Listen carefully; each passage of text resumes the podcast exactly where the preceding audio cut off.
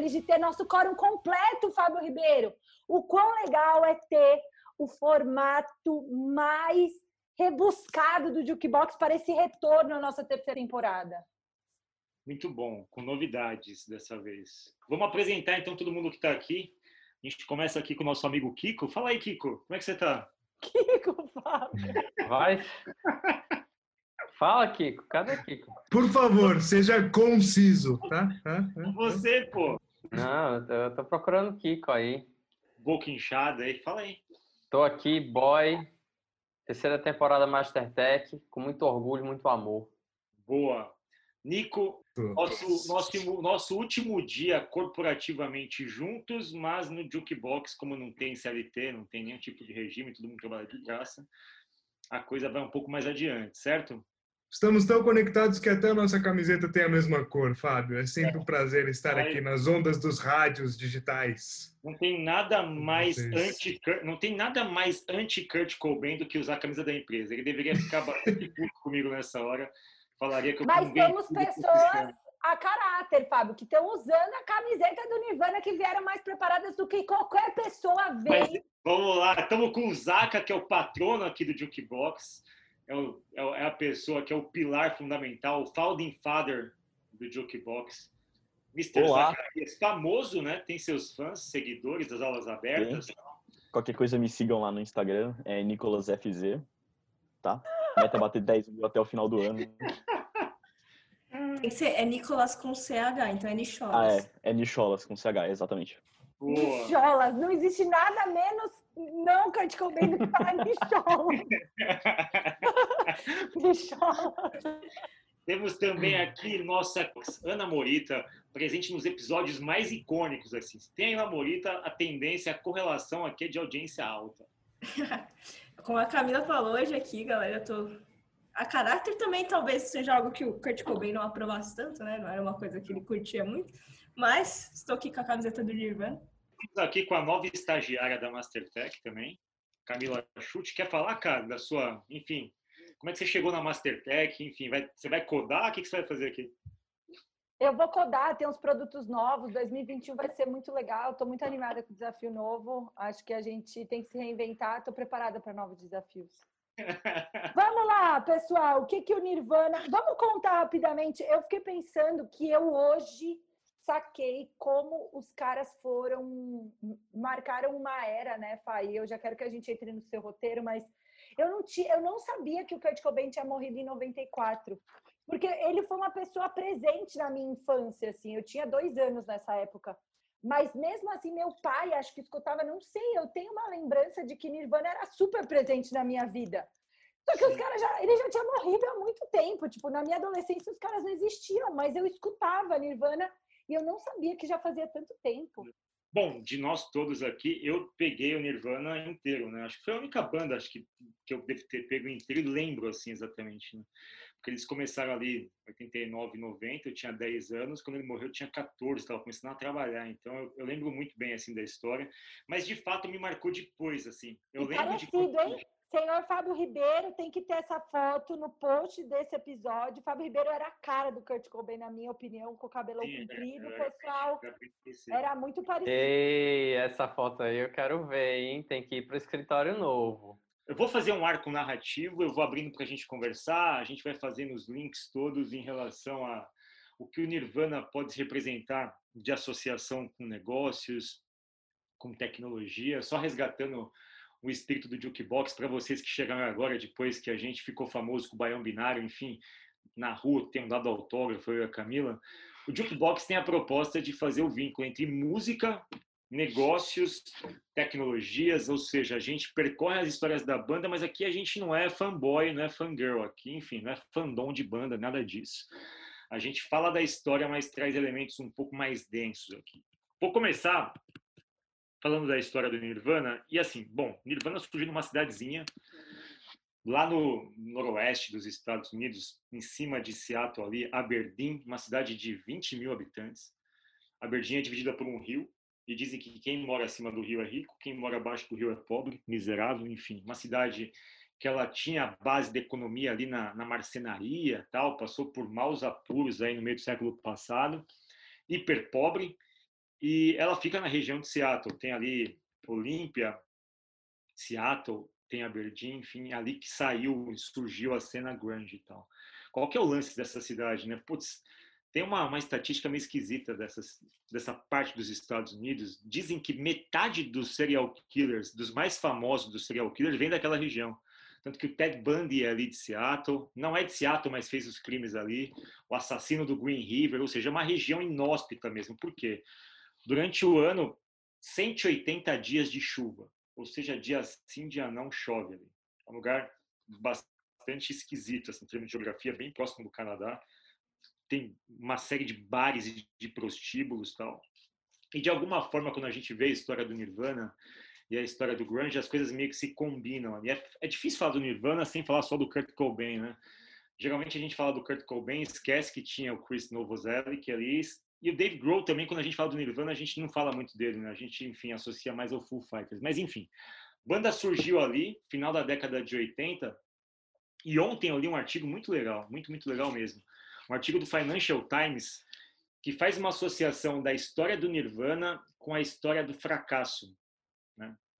É, tem o American Way of Life, né? os americanos têm o lance de ser vencedor, de ser empreendedor, de tudo isso e tal.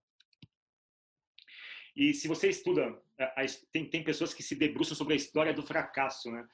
No meio do século XIX, ali, 1800 e alguma coisa, fracassado no dicionário mesmo, na cultura americana, eram as pessoas que empreendiam, tomavam muito risco e dava errado. Isso era um fracasso. Então, o fracasso estava associado com atitude. Em algum momento, o fracasso passou a significar o oposto disso. Passou a significar as pessoas sem ambição. Tipo, se você não, ele deixou de ser uma atitude, um reflexo de uma ação para ser um comportamento. E aí, década de 60, na contracultura, os artistas abraçaram o fracasso. Bom, se vocês do meio corporativo acham que o fracasso é isso, então a gente é fracassado mesmo e foda-se, vamos seguir nisso. E o Nirvana, quando você pega a cena do grunge e o Nirvana especificamente, é, aí a figura do Kurt Cobain, aí eu queria ouvir de vocês, é de alguma forma uma síntese do fracasso. Né? Quando eu comecei a gostar de Nirvana, estava até comentando isso com o Zaka, assim, é, o que o Nirvana traiu na juventude, a gente estava no final da década de 80, quase 90 ali, tinha uma cena de rock and roll. A banda que dominava o noticiário era o Guns N' Roses naquela época. Era o Guns e o Metallica, assim. Tanto que nas escolas tinham duas gangues muito claras, a gangue do Guns N' Roses e a gangue do Nirvana. O Nirvana era contra a cultura total, era o lance das minorias, o lance de dar voz para as mulheres, tal, enfim, do no bullying, e o Guns N' Roses era a parte mais, enfim, mais metaleiro escroto naquela época. E quando surge o Nirvana, ele meio que de alguma forma tem toda uma geração ansiosa ali para para poder abraçar aquele fenômeno, porque são pessoas que queriam de fato ouvir coisas que as letras do Nirvana dizem, né? E quando você busca entender a história, o Kurt Cobain meio que fala, cara, eu desculpa, se você está achando querendo achar significado nas minhas letras, não tem significado nenhum. Eu basicamente priorizo a melodia, faço a melodia antes e antes de entrar no estúdio a gente bota a letra e assim, eu berro algumas coisas lá, minha intenção é só que não pareça misógino, agressivo tal, mas enfim, cada um associa com o que quer. Queria ouvir de vocês o que representa, do ponto de vista, assim, em termos de. A gente vive numa sociedade que valoriza muito o sucesso, né? valoriza muito a, a vida em comunidade, os likes, tal, a, a economia da atenção, dos algoritmos você é aquilo que você demonstra ter. Eu acho que o Kurt Cobain, se ele não tivesse se matado lá, se mataria agora, assim, minha opinião. Se de fato ele vivesse hoje, eu acho que seria muito duro para uma pessoa com as dores existenciais que ele aparentava ter, viver na sociedade de hoje. Queria ouvir de vocês a opinião para a gente começar nosso bate-papo com esse preâmbulo do Nirvana. Eu acho que se se o Kurt estivesse vivo hoje, ainda mais com em tempos de redes sociais, em tempo de ânimos mais à flor da pele, ele não, realmente não ia aguentar, sabe? Se naquela época, que querendo ou não, era, você tinha um pouco mais, vamos dizer, de privacidade ali, ele já sentia todas essas ânsias, hoje com o mundo como tá, ele não ia aguentar, não. A cultura do cancelamento seria demais, porque ele se importava muito com a opinião dos outros, sabia? Assim, ele era uma pessoa frágil emocionalmente, é, meio que aparentava desdenhar da opinião alheia, mas se importava muito com a opinião dos outros, assim. Então, talvez o Kurt não suportaria, talvez, essa cultura do cancelamento. tal. Ele era uma pessoa É, tem empática, esse né? lado aí, mas ao mesmo tempo eu acho que a forma que a mídia traz alguns assuntos talvez também pudesse mudar. Por exemplo, total a relação do, do, do Kurt com a Courtney e a Frances Bean, né? É, na época que, eles, que ele perdeu a guarda da, da, da filha e tudo mais, as manchetes das revistas era para acabar com a imagem deles. Talvez eu acho que se fosse hoje, eu acho que não seria tão pesado quanto foi naquela época, porque era, era muito restrito aos grandes veículos, né? Então hoje pelo menos é um pouco mais democrático, eu acho, que a forma de trazer essas notícias. Eu concordo com o Zaka. Eu acho que o Kurt não ia, não ia aguentar é, a dinâmica que é a vida hoje. É, como você falou, ele, ele, ele é- aparentava ser um cara muito frágil. Ele tinha aquela coisa. Ele mesmo fala que eu não sei se tem na carta de suicídio dele, mas eu sei que ele menciona que ele era o completo oposto de Fred Mercury. Ele quando escutava o pessoal é, gritando antes do Nirvana entrar no palco, ele não sentia alegria como o Fred Mercury sentia. Então era completamente é, o oposto, sabe? E é, ele sempre foi combativo com esse lance de, de, de igualdade, principalmente igualdade de gênero. Ele é, é, todas essas coisas que a gente está botando muito na mesa hoje em dia, lá atrás o Kurt já puxava e já achava ruim. É, é, por exemplo, o lance dele não gostar de Axel Rose, ele, ele já falou nitidamente que ele não gosta de Axel Rose porque ele acha Axel Rose um cara escroto, um cara sexista, que não tem nada a ver com o Nirvana. E por mais que o Axel tentasse a aproximação dele, ele, ele achava o cara um, um, uma pessoa deplorável. Então, é, é, ele não, ele, eu acho que definitivamente ele não se encaixaria no, no, no, na dinâmica de hoje em dia, assim. É, ele sempre foi um cara que se sentiu deslocado do mundo e hoje no, na situação que a gente está de um mundo completamente é, gamificado na vida, todo mundo está conectado, só que é, tem esse lance de, de, de comunidade, mas ninguém está em comunhão de fato, sabe? Tipo, hoje em dia as pessoas elas é, elas têm medo e vergonha de expor o, os, as falhas e os fracassos de, de, de um ser humano, sabe?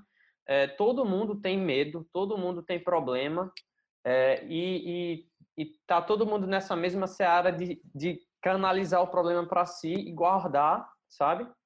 É, essa ansiedade, essa dor, essa angústia. E o Nirvana é o completo oposto. O Nirvana era a exposição da, dessa situação, sabe? De, de, olha, eu sou um ser humano, sou um ser humano que sofre mesmo, e é isso. Eu acho que ele não, não, não teria encaixado, eu acho que se ele, se ele visse o TikTok ser, ser, sendo feito, ele não teria se matado com a 12. É, eu, eu concordo, eu acho que para ele seria difícil. Eu acho que só alguns, alguns episódios que foram marcados justamente pela opinião da mídia, assim, diretamente, talvez tivessem um peso um pouquinho diferente. É, mas essa questão de fuzz, de contato, proximidade, que não é uma é proximidade ilusória, né? De você ter a proximidade com um artista, com, com um ídolo, que ele ia detestar, ele detesta essa palavra, né? O ídolo de alguém. É, ele realmente ia ter muita dificuldade de lidar com tudo isso. É, e que você falou sobre né, o Fred Mercury, ele muita gente fala, né, que o Kurt Cobain ele é a figura de anti-rockstar, né? Ele representa tudo que é o oposto do rockstar, ele não queria saber de nada disso, ele era tipo o completo oposto, ele era mais quietão, paradão ali, eu não não quero agradar a galera, não quero me, me, mexer multidões, porque incomodava ele, né? Essa, essa atenção, essa midiática e, e de massa incomodava ele, né? Ele não se sentia confortável. Mas será, será que não tem um lance de, é que eu, eu tava ouvindo vocês falarem, eu concordo com todos os pontos levantados, mas é, o próprio título da biografia dele, é mais pesado que o céu, me chama atenção no seguinte sentido. Eu acho que ele não sobreviveria em época nenhuma, porque para mim a grande questão tá na postura dele questionadora e na tipo na relação dele com ele mesmo, que acho que para mim vai além da relação dele com o meio externo, sabe? Tipo, se ele tivesse nascido, sei lá, na década de 40, ia achar outros problemas, por exemplo, a questão da Guerra Fria, enfim. Eu acho que é, é mais sobre como uma questão de como a pessoa encara as coisas. Então, tipo, ele só ia ver as coisas podres da humanidade mais exacerbadas agora, porque agora as coisas estão mais escancaradas, sabe? Mas não é de todo, não é de toda, não é toda, não é tão verdade assim que ele fosse também tão avesso à fama, ao sucesso, né? Porque é, ele sempre teve esse lado meio, enfim, de parecer entediado, meio deslocado, de saco cheio, mas ele era muito ambicioso, tanto que ele tirou o Nirvana da Sub Pop, levou para a Geffen, que era uma gravadora maior, tal. Tem uma briga clássica com o Nirvana que em algum momento o Kurt Cobain falou: "Bom, eu que faço as composições todas, não faz sentido a gente dividir em três a banda". Tipo, para a maior parte.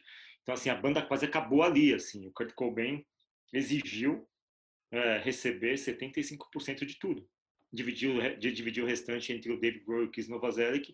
E aí o pessoal até aceitou, só que o pessoal ficou puto com ele quando ele quis fazer isso retroativo ao Nevermind. O pessoal falou, cara, calma aí, daqui para frente, ok, mas querer voltar também. Então, não me parece também que alguém... É, ele, ele era complexo, né? ele era complexo, mas... E pá, sabe, só uma coisa, ele era muito jovem, assim, quando eu paro para pensar no tamanho da responsabilidade, né, e eles ele era muito jovem. O cara se matou já no auge do sucesso com 94, com 27 anos, assim. Ele teve dilemas muito jovens. Eu fiquei até pensando, tipo, é muito louco pensar que era como se ele tivesse se matado, sei lá, ano passado na minha vida, assim. O cara já era, tipo, um sucesso mundial. Ele tinha feito show em São Paulo, ele já tinha arrumado briga com a Globo, que eu tinha acabado de ver isso. Tipo, o cara era muito jovem para carregar esse caminhão de responsabilidade, né? quando ele já tinha 24, 25 anos, ele já era considerado um cara que ia meio que ser a salvação do rock, né? Yeah. É. o grunge, ele era o, ele era o grunge, assim, né, basicamente. Então é muita pressão para uma pessoa ter que ser um cara que é um salvador de é. alguma coisa. O, o, que de alguma forma ele nunca, ele nunca vestiu essa camisa, assim, né? Enfim, eles, a, o Nirvana é tido como a voz da geração X, enfim. É, a salvação do rock, o último sopro do rock e até o grunge. O grunge na verdade é uma falácia, assim. Não existe um movimento grunge, né? Porque não tem, não existe uma temática musical que se assemelhe ali, tipo Alice in Chains, Soundgarden, Pearl Jam, Nirvana, que são teoricamente grunge, Sim. eles nem têm a mesma, enfim, linha musical, são bandas completamente diferentes, assim, tanto que o grunge é, é um movimento, né? Não é um, um é, gênero é, de é, mas é mais de fora para dentro, sabe? Em Seattle, eles odeiam grunge. Eles falam, cara, tipo, eles falam G-World, que é assim, é tipo F-World que você fala nos Estados Unidos de foca. Eles falam, cara, a gente nem fala essa palavra aqui porque ela não representa nada pra gente. O grunge é mais um movimento de fora, assim, e quando você vê a estética grunge de camisa de flanela, calça jeans, boné de caminhoneiro, violão de penhor, essas coisas que eles usavam, isso é fruto da pobreza do pessoal, assim, eles se vestiam daquele jeito porque, tipo, eram umas roupas que sobravam dos pais, enfim. É, é, a gente criou, e, e, aí que eu acho que é interessante para entrar até no assunto técnico, assim, né? Estava falando da, da, divisão de royalties e tal. É, eu não sabia disso, mas todas as músicas do Nirvana foram compostas pelo Kurt Cobain, exceto uma. Todas as músicas são do Kurt Cobain. Você sabia disso, boy? Sabia, sabia disso. É. Todas as músicas, o Kurt Cobain só não gravou uma música chamada Mary Gold, que é a composição do, do, e Smells Like Teen Spirit, o crédito, o crédito é, é dos três. Mas exceto essas duas, todas, todos os restos, todas as outras músicas são, são dele. Mas enfim. É, mas sabe uma coisa que eu estava pensando? O quanto ele também ia ter dificuldade de a gente hoje está vivendo uma, uma era de pouco conflito explícito, eu acho, sabe? Todo mundo quer parecer é, estrito senso, por causa talvez da cultura do cancelamento, dos chats, né? A gente está meio que numa neutralidade. A gente se choca muito quando alguém se posiciona, né? Quando alguém fala, você fica pensando se vai postar aquilo na internet ou não, todo mundo fala as mesmas frases. E para mim, quando eu vejo o Kurt Cobain, para mim ele era cara, ele não ligava muito para isso, né? Ele era muito conflituoso nesse embate.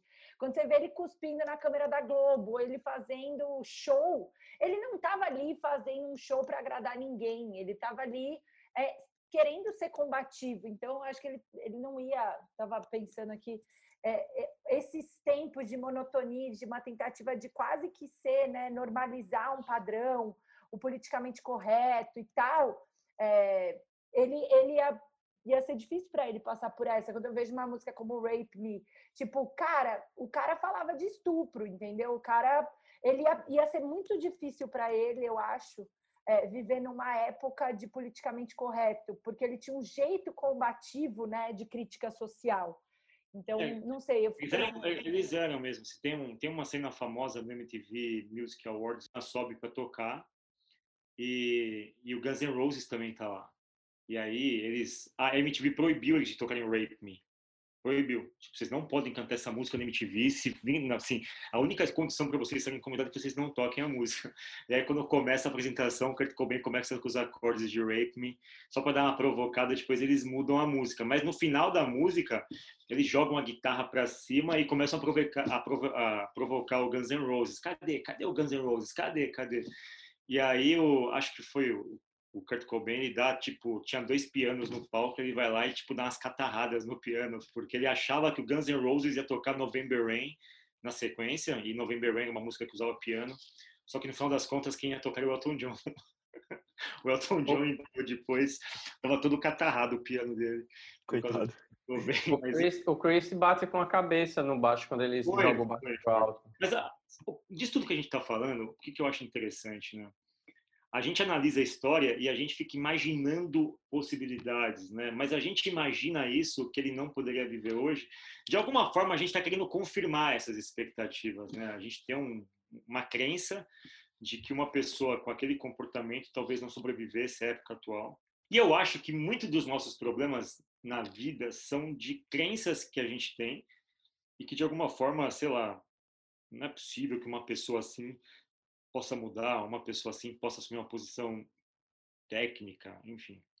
Eu não sei exatamente, mas a gente tem a tendência de querer ler a história e projetá-la de acordo com as nossas crenças, que é o chamado viés da confirmação, que a gente estuda muito na Mastertech, e que está por trás de uma série de, enfim, é, questões cognitivas, né? A gente quer acreditar que ele não viveria, sei lá, pode ser que o Kurt Cobain hoje fosse dono da Mastertech, sei lá, pô, o negócio é programar, fazer uns códigos sujos aí e tal, enfim, ser um hacker. Talvez ele fosse um hacker. Talvez ele fosse um cara, sei lá. É, eu acho que a, o espírito da coisa, e é legal a gente revisitar a história, porque ao revisitar a história, a gente percebe o quanto a gente está amarrado nessas armadilhas, como ele também estava, né, na, na verdade, assim. Ele achava que o mundo era muito pior do que era, porque ele foi criado numa parte do mundo muito ruim. Ruim assim. Ele, ele, ele projetou o mundo inteiro de acordo com o que ele viu que era o mundo dele. Assim. O mundo dele era os pais separados, os pais violentos, ele teve problemas de afirmação sexual na adolescência. É, tipo, até a definição do, do, do, Tem uma entrevista em algum lugar que o Kurt define o que é o Nirvana, né? Ele fala que é uma liberdade da dor, do sofrimento e do mundo externo. Pois é, tipo, então... Até a própria definição dele, ele mostra como ele vê o mundo como um lugar bem eu, negativo. É, então, eu, eu acho que ele tinha, ah, e aí de novo usando um outro viés cognitivo, que é o viés da disponibilidade, né? O que ele tinha de informação do mundo era aquilo. E para ele o mundo inteiro era aquilo. Acho que a gente tem essas questões todas sobre como algumas coisas influenciam, mas é muito complexo, né? A gente, sei lá, vocês todos são muito jovens e vocês começaram a trabalhar recentemente.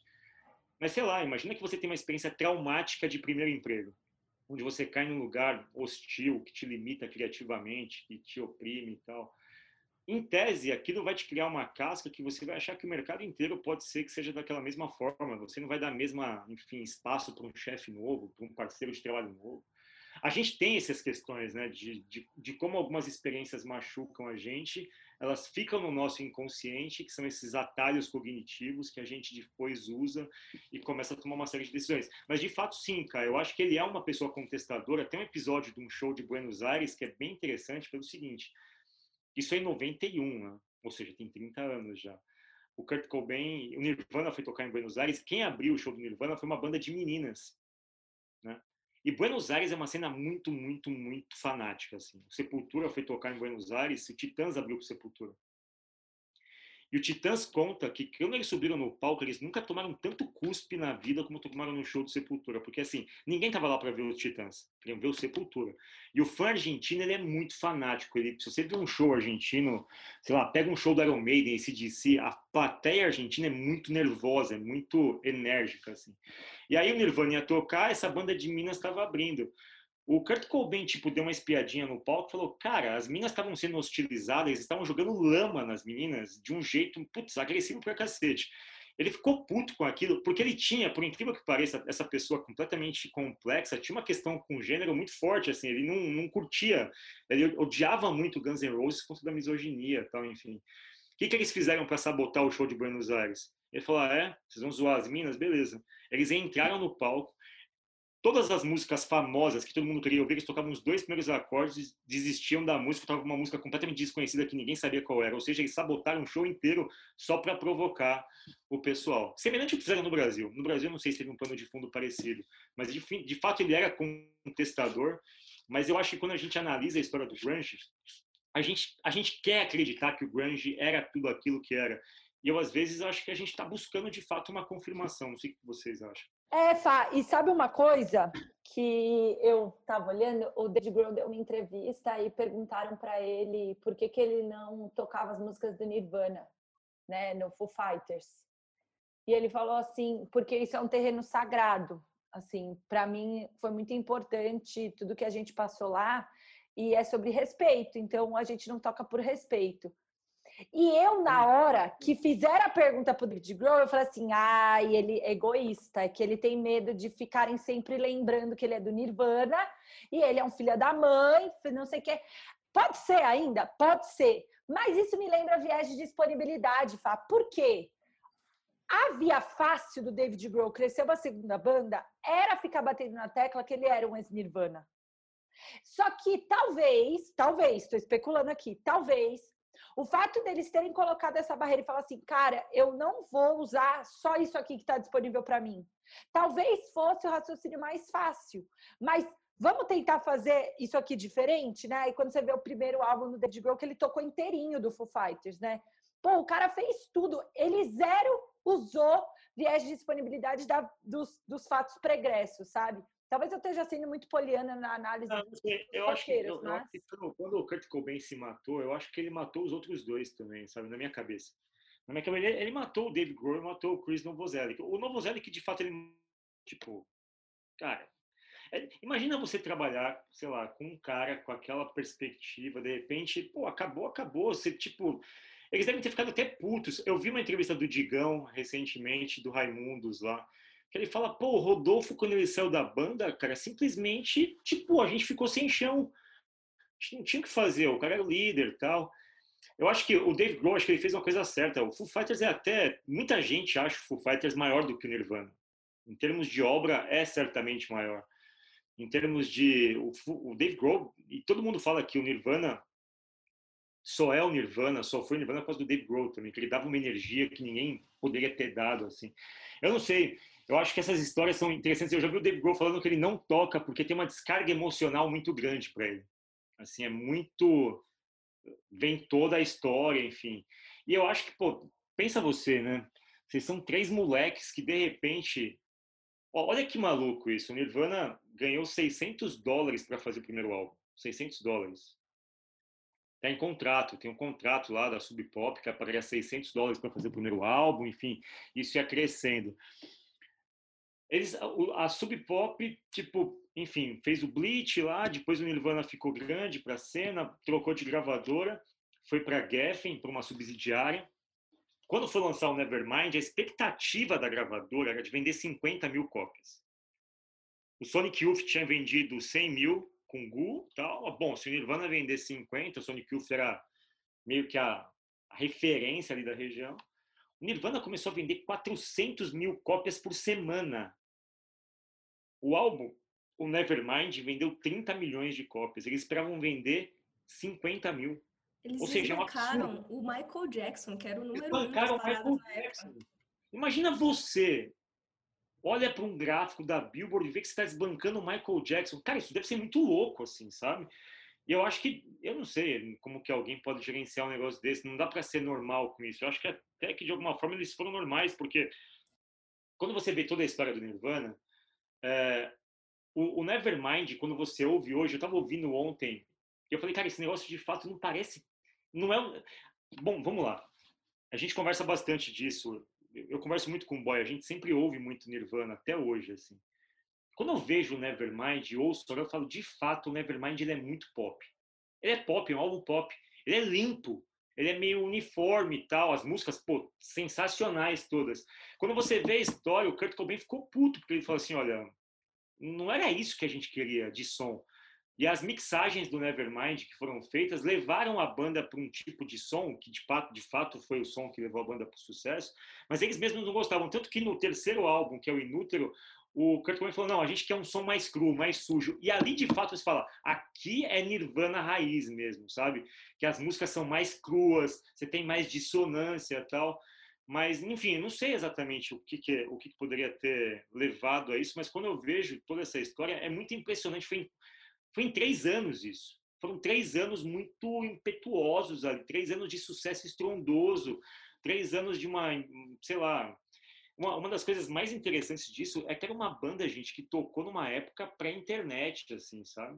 Uma época onde a MTV fez muito do papel, mas, tipo, é muito improvável que alguém faça o mesmo sucesso na mesma dimensão hoje. Mesmo o digital também estava vindo, né, o Fábio? Bem pouco ainda. Sendo... Mas, Bem tipo, pouco. eu sei que o Nevermind, ele, era, ele foi gravado em vinil, mas, tipo, já tava tendo um hype ali de Não, já, já, gravação digital. distribuição. Sabe qual que é o fenômeno? Aí é até bom puxar esse ponto. É, a gente fala muito de plataforma hoje, né? Tipo Google, Facebook, Amazon e tal. É, tem um fenômeno no Brasil que é o sertanejo universitário. Né? Que, enfim, se você gosta ou não, não importa, é um fenômeno. E eu não sei o quanto vocês estão familiarizados, mas nos Estados Unidos, naquela época, o que fez o Nirvana deslanchar eram as, as college radios, que eles falam, que eram as rádios universitárias. Eu fui estudar sobre college radio hoje, cara, é muito louco porque qual, qual que é o lance todo, né? As rádios comerciais, elas têm vínculos com gravadoras, elas têm que fazer sucesso, enfim, tem que tocar o sucesso, elas precisam de patrocínio, de anúncio. As college radios são projetos de alunos. É ali que os alunos exercem criatividade, mesmo bruta, tal, e eles não têm laço com ninguém, então eles podem tocar o que eles quiserem. Então eles podem flertar mais com o risco, com o aleatório, com o acaso. E o Nirvana explodiu nas rádios universitárias. Explodiu. Explodiu. O Nirvana é um fenômeno de rádio universitária, assim como o R.E.M. é um fenômeno de rádio universitária. Ele surgiu nesse esteio e por que, que é importante isso? Quando a gente fala de universitário, na minha época tinha conta universitária. Hoje todo mundo busca, porque é um público que você cativa com 17, 18 anos leva para a vida, né? Então, o universitário, de alguma forma, forma muita opinião. E ele, de fato, é um vírus, né? O universitário, ele espalha a coisa muito rapidamente. Tanto que o TikTok, ele é equivalente ao que eram as coisas universitárias, só que está mais cedo, né? Criançada dissipa.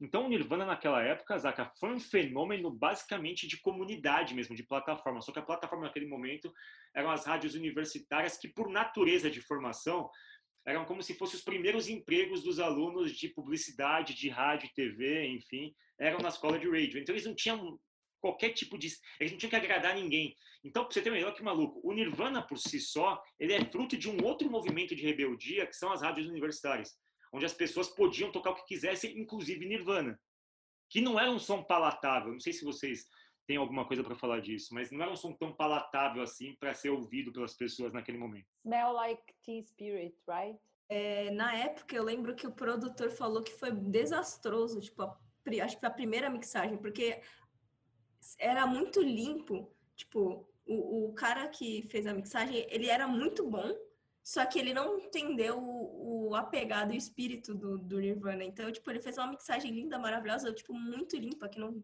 não, não condizia com quem era o Nirvana. E, tipo, e ainda assim, é, o Nevermind acaba saindo com, com esse som um pouco mais limpo, né? Realmente, se você comparar tanto Bleach e o, o, o Inútero, né? São dois álbuns de um jeito diferente, bem diferente do que é o Nevermind, né? Nevermind é purinho, né? Aliás, o Inútero era para chamar I Hate Myself and I Wanna Die. É, tem essa daí.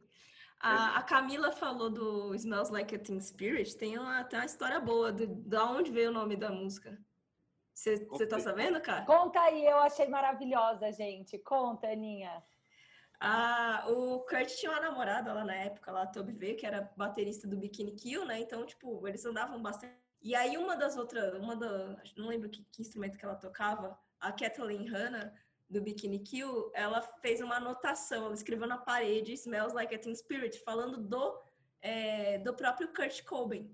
E o Teen Spirit, lá nos Estados Unidos, é uma marca de desodorante feminino. E aí ela escreveu isso, aí o Kurt olhou aquilo e falou, putz, vou escrever uma música. E começou a escrever a música por causa do Smells Like Teen Spirit que a, a Kathleen Hanna escreveu na parede.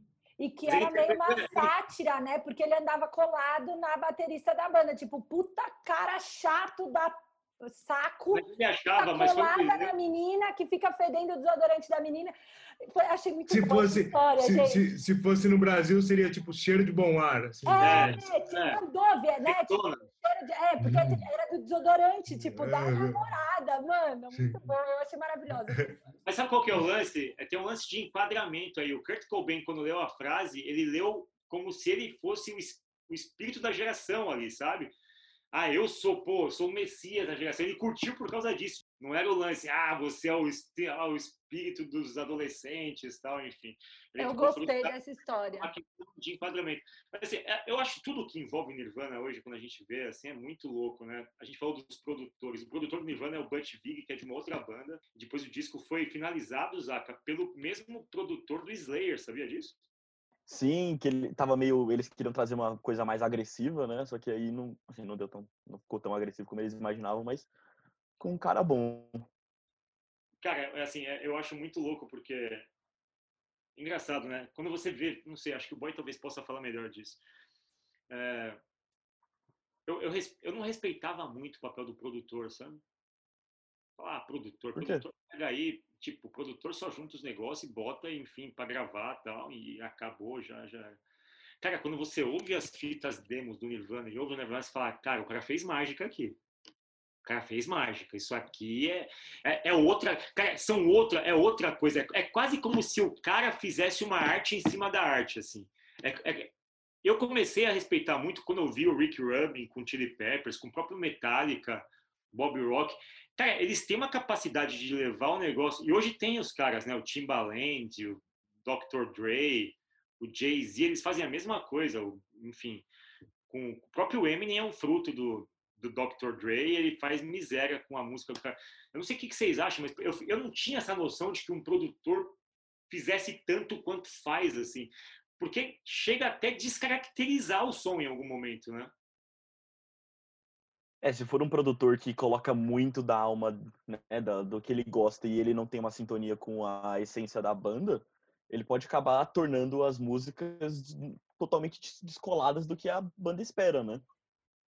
Fala aí, Cara, eu, eu lembro que uma vez eu fui tocar num colégio aqui em Natal e o cara da mesa de som era de banda de forró. Meu irmão, nosso som ficou uma merda, ficou uma bosta. A bateria alta, o, o vocal alto e as guitarras lá embaixo é foda. Tipo, eu acho que, que e principalmente lá nos Estados Unidos, é, os caras buscam certas pessoas para trabalhar porque a indústria lá é muito maior do que em qualquer outro lugar, não é? E assim, quando esse cara entra, dependendo do, do nome que ele tem, então ele ganha um respaldo muito grande, assim. Então, é, eu imagino que, por exemplo, uma banda como Nirvana, que foi gravar o Nevermind, teve a oportunidade de gravar em uma, sabe, com uma gravadora muito maior, num estúdio com muito mais recursos. Eu não sei se eles tinham muito que podiam falar lá na hora, sabe? Se, eu acho que o Kurt até queria, mas é, talvez ele, ele não era grande na época. Então, assim, ele gravou o Bleach em Seattle com, com o Sub Pop e foi para gravar o Nevermind em uma situação completamente diferente é, tanto é que, como vocês falaram aí, né, no, no, no Inútero já foi mais do jeito que ele queria. Mas eu acho que, principalmente na, nos Estados Unidos, você fica muito à mercê da pegada que o produtor vai dar para o som da sua banda. E isso muda, isso muda completamente. A mixagem muda tudo. Vou dar um exemplo de. É o tempero, né, boy? É tipo tempero na comida. É tipo tempero, é exatamente, é isso aí. Vou dar, vou dar um exemplo. Às vezes vocês me veem assim, tipo, a gente passa um texto, eu passo uma coisa, e falo, cara, não, não é essa a ideia. A ideia é que seja mais, tem que ser um pouco mais sujo. Eu até às vezes peço pro boy, meu, suja um pouco essa arte aí, porque ela tá muito limpa, cara. Não é isso que eu queria passar. E eu tenho um exemplo com a K, assim, que é o exemplo contrário, né? Por exemplo, a K tava dando aula, uma primeira vez que eu vi a K dando aula, eu falei, poxa, cara, tipo, tá lá do cacete, mas que material de merda, né, cara? Ela tava na mão.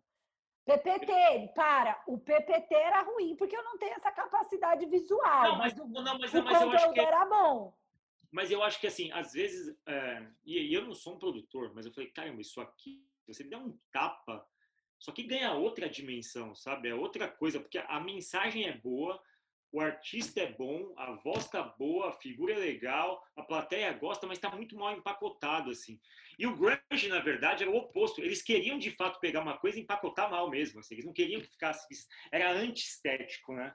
Era antiestético. Todo o grunge, é, é, é, até que a palavra significa isso, né? Sujeira, enfim. É Mas o tiro saiu pela culatra um pouco, assim, né? Do que era para ser sujo e meio que underground, acabou né? É, se tornando então, mainstream, né? A, a turma associa Sim. o Kurt Cobain era uma pessoa bonita, assim, né? Ele se estragou muito. Não, ele era bonito. Mas ele era assim... loirinho, tipo, de alguma forma ele representava alguma coisa que estava tentando ser outra, né? Eu também acho que é, é louco, pela assim, culatra, O pessoal da cena de Seattle fica puto com isso, porque eles falam, cara, grunge mesmo somos nós, a gente é alternativo sujão que toca em porão, porque o Nirvana ficou mainstream pra cacete naquela época. E de fato, assim, olha, é, quando a gente fala que o Nirvana é o Nirvana, eu acho que a gente deveria dar mérito pro produtor. A gente tem que ser coerente. A gente tem que dar mérito pro produtor. Tipo, o, o mérito do Nirvana ser o Nirvana é do Butch Vig.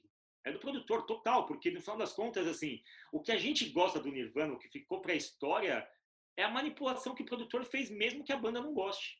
E as letras? Não, Fábio, o fato do Kurt Cobain ser um bom compositor, ou no mínimo mas, cara, um cara não, que não sabia ler o Zeitgeist, também é bom. Eu sei, cara, mas eu acho que não pegaria, cara, porque assim...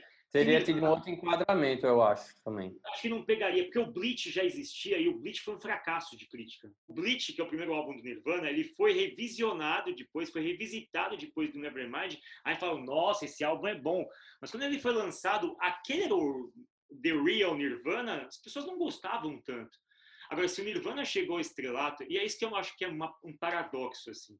Para mim, olhando para trás, o Nirvana só é o Nirvana no, no panteão da música por conta do, do Butch Vig, do produtor. Por mais Mas, que... Também acho. Mas, ô, Fábio, você não acha que também, assim, ó, o, com o primeiro álbum deles é um impacto, né? Então você não tá acostumado com, uma, com letras daquela e uma sujeira daquela. Não sujeira no mau sentido, tá? Ah. Mas depois que você entende o contexto, né? Que você precisa de um segundo e um terceiro álbum, que você entende o contexto da banda, né?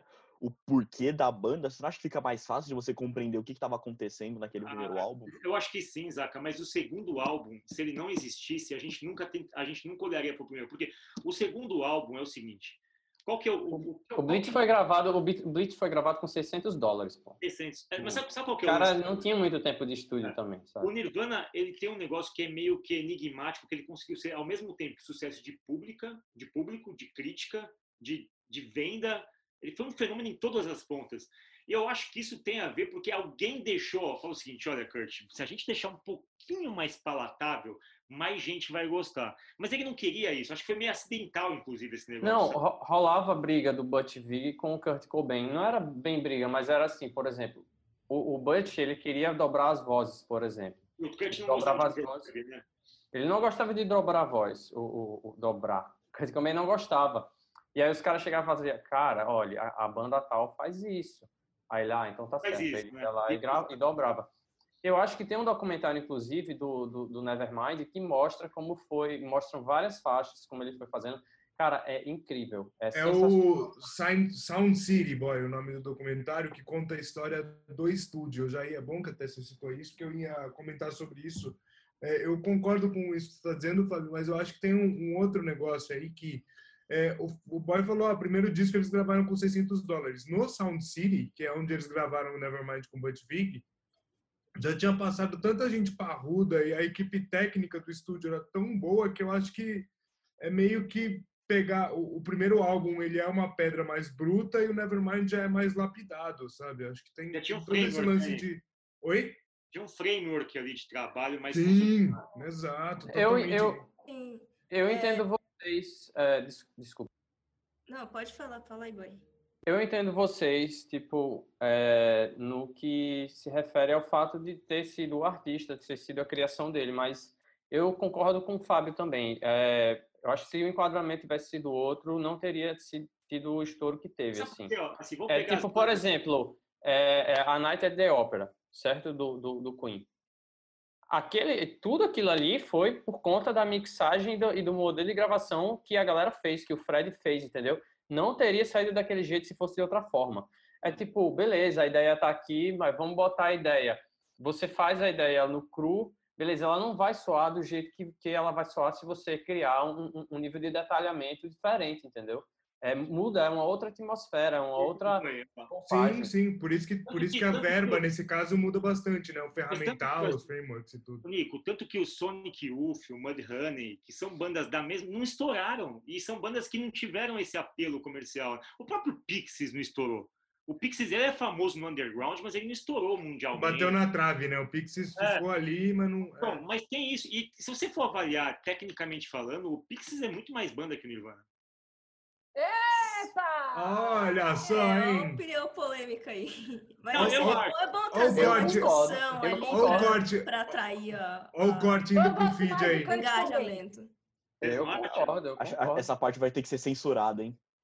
Não, Não, mas eu não. acho. Não, e tem- joga Traz engajamento, Zaca. Tem que deixar. O, o Nirvana. O ódio traz engajamento, né?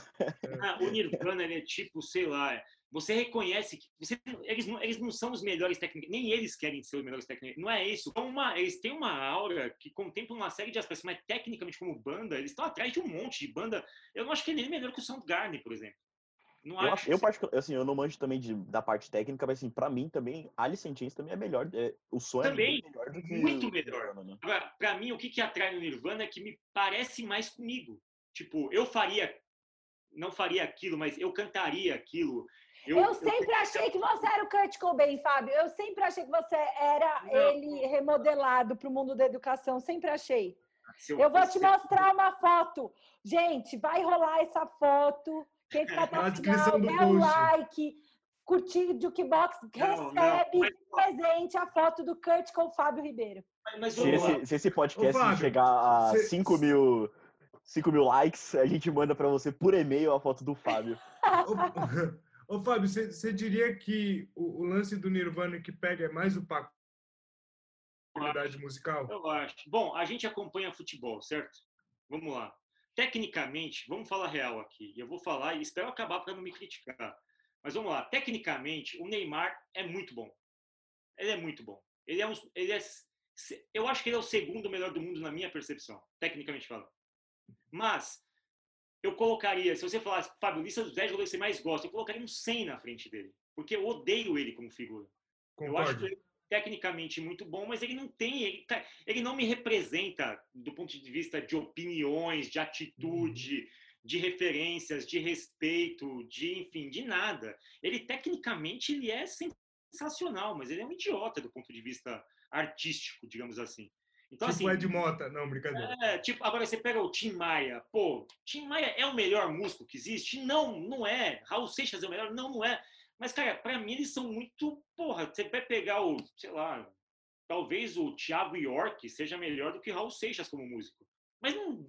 Cara, não dá pra comparar, são outras É divisões. uma atitude, questão de atitude, né? É, É, é o pacote, né? É, é o comunicar-se, a É, conexão com as pessoas. coisas, tá? Então, assim, quando a gente Sim. olha o Nirvana, a gente olha o seguinte, meu, aquele pessoal, o Nirvana para mim tem o mesmo peso que, sei lá, é, a liberação sexual, a camisinha, tal, tipo, é, liberou uma geração do tipo, cara, pode fazer merda que merda tem público, pode ser deprimido, pode ficar com tédio, pode fazer coisa suja que tem gente que a gente, tá- a gente tem mercado, sabe? É como se, mas o punk já fazia isso também. Só que o punk não fazia isso em escala, né? Talvez, sei lá por que, que não escalou, mas enfim, não dá para entender o fenômeno Nirvana, mas quando você entende ali, cara, é um fenômeno cultural, é uma coisa absurdamente é, anormal. Não teve outro Nirvana. Não sei se vocês lembram de alguma coisa. Sabe quem que mais se associa ao Nirvana na minha percepção hoje? É a Billie Eilish.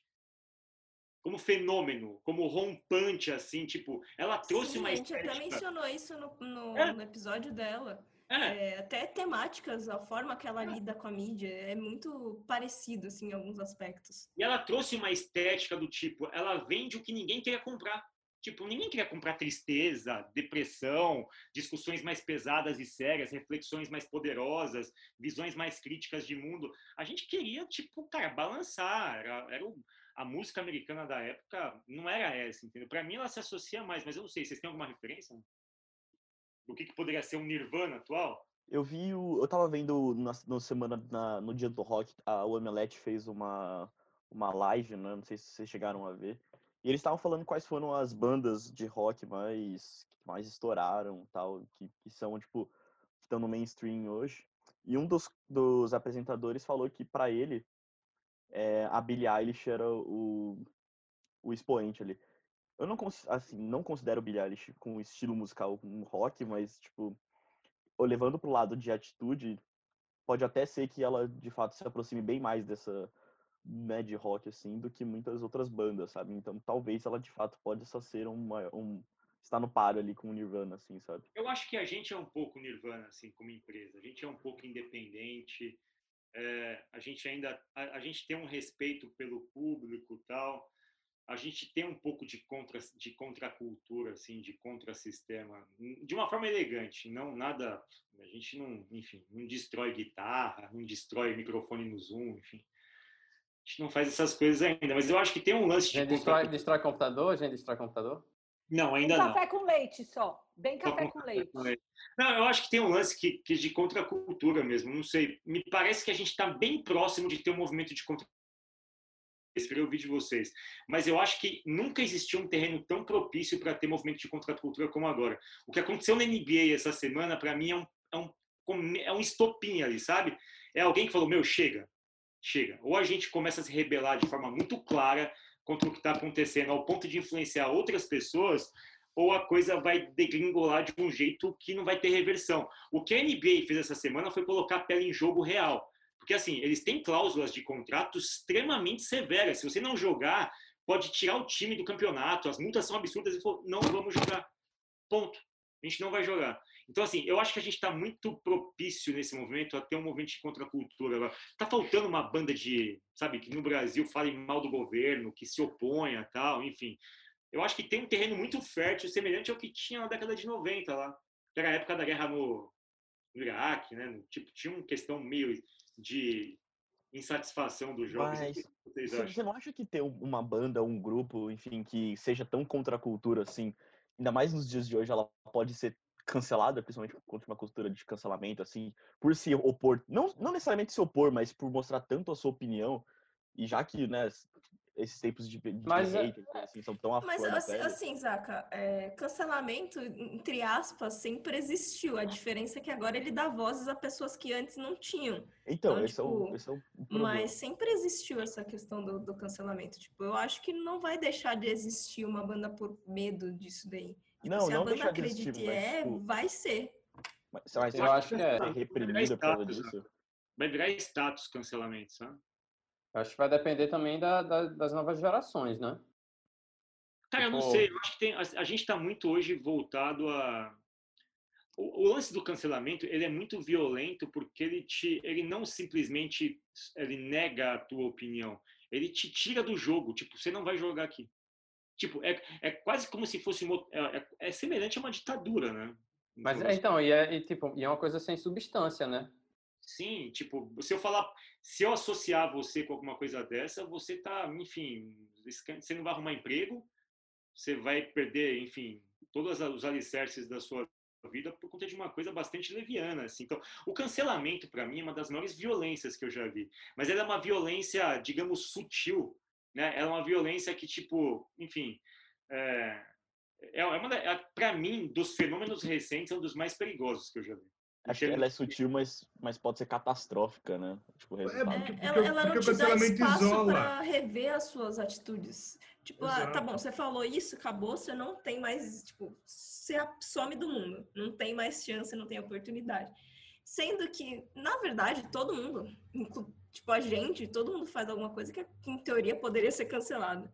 A diferença é que a gente não é famoso para estar tá, tá sendo cancelado por as pessoas na internet. E, Aninha, Mas, tem... e a gente tem o um espaço para poder revi revisitar o que a gente fez, refletir e poder crescer e, e perceber que o que a gente fez é bom ou ruim. Enfim, Mas o que, o que mais me dói é eu, eu não, em algum momento, deixar de saber a opinião de vocês sobre alguma coisa, sabe? Tipo, eles não vão nem verbalizar isso, porque em algum momento alguém pode cancelá-los. Acho que uma, a maior violência. Apatia, né? Não, é, cara, é você, tipo. Imagina Medir quantas as pessoas. palavras, né? Você começa É. a medir as palavras, você começa a ter medo de ter esse confronto. É manter um papel, né? Se- é, A pessoa cria o papel para evitar tudo isso. É, Ah. é, é basicamente o, o princípio das redes sociais. Você pega o Instagram, você Mas vê sabe só um lado é da moeda. né? Papel, a- Aninha, eu vou dar um exemplo e eu tô- vou correr o risco de ser cancelada, tá? Vamos lá. É, é, Causas raciais mexeram muito comigo nos últimos tempos, assim. Eu meio que tenho estudado muito sobre isso e tal. E aí você começa assim, vai lá, ah, o Babu foi lá no Big Brother e falou que tinha que chamar de preto porque ele negava o negro, né? O termo negro. Aí o outro vai lá e fala assim: não, a gente lutou muito para conseguir usar o termo negro para não ser é, é, colocado na cor. Babu errou. Tipo, a gente começou a entrar num preciosismo de linguagem e não de intenção, sabe? No cancelamento, na minha visão. É, eu lembro que eu tive conversas muito fortes para quem estava olhando de fora com o Nico, por exemplo, sobre pessoas com deficiência, sobre atípicos, sobre o que, que a gente pensava sobre isso. Mas olha que a gente, mesmo no ambiente de conforto, pede desculpas antes, tipo, oh, eu não sei se esse é o termo certo. E aí você deixa de falar muita gente, porque você tem medo de encarar com por não ter a estética correta, sabe? Que eu acho que é um pouco isso. A minha opinião sobre tudo isso é, às vezes eu deixo de falar alguma coisa ou peço desculpas, eu estou tentando me forçar a, a, a pedir menos desculpas, mas aí eu também, se eu não peço desculpas, eu tenho medo de parecer que eu estou falando alguma coisa que eu não queria dizer, mas eu só queria ajudar. E aí, se a outra pessoa não te dá liberdade, aí você fala tipo, ah, não, fala, então é preto, não é negro, não é mulher. Eu, eu percebo muito isso, sendo minoria, eu percebo muito isso. Não, tem que falar que é gênero, tem que falar que é sexo, tem que falar. A gente entrou num preciosismo muito perigoso de evitar que as outras pessoas possam sabe, enfim, a minha opinião sobre essa, e eu corro o risco de ser cancelada, é que a gente entrou num detalhe é, de preciosismo de palavras, de, de discussão teórica, que a gente acaba perdendo espaço da massa conseguir unir força, sabe? A gente fica medindo força para ver quem é mais é, é, preciso nesse É, discurso, é, é, sabe? E o Grande não ligava para essa precisão, é tipo, velho, eu vou falar o que eu quiser, do jeito que eu quiser, quer comprar. Não, você, cara, assim, eu vou correr o risco de ser cancelado pelo país inteiro, então, agora, por todas as classes, inclusive, enfim. Eu, eu acho que a gente não domina bem a língua portuguesa no país. Isso é fato. Não- poucas pessoas têm capacidade de escrever bem ao ponto de serem bem, enfim, compreendidas pelo outro. A gente tem dificuldade de fazer isso. A gente como país, isso é histórico. Ao mesmo tempo, a gente tem que se comunicar em espaços onde a mensagem é ainda mais espremida e mais sintetizada. Então, as pessoas estão sendo analisadas por fragmentos escritos em 280 caracteres, por pessoas que não têm tanta habilidade assim de manusear as palavras de uma língua que é extremamente rica e complexa, onde as palavras podem assumir significados completamente distintos de acordo com que elas são colocadas. O inglês é muito mais simples nesse aspecto. O português ele é capcioso. Então, ao ponto da gente começar a pegar, eu acho que tem um problema de comunicação e o que eu percebo é, vou falar de mim especificamente, eu me tornei uma pessoa ainda mais introspectiva em debates públicos. Porque eu, eu já fico raciocinando muito e eu acho que eu, eu naturalmente sou mais, enfim, é, quando me posiciono, eu tendo a fazer posições com ironias, com, enfim, com alguns comentários que são um pouco mais, sei lá, jocosos, assim. Eu fico pensando, se eu falar tudo o que eu penso, eu não vou durar mais duas semanas aqui na rua, sabe? Então, Eu tenho, eu tenho uma, eu tenho uma pergunta para vocês.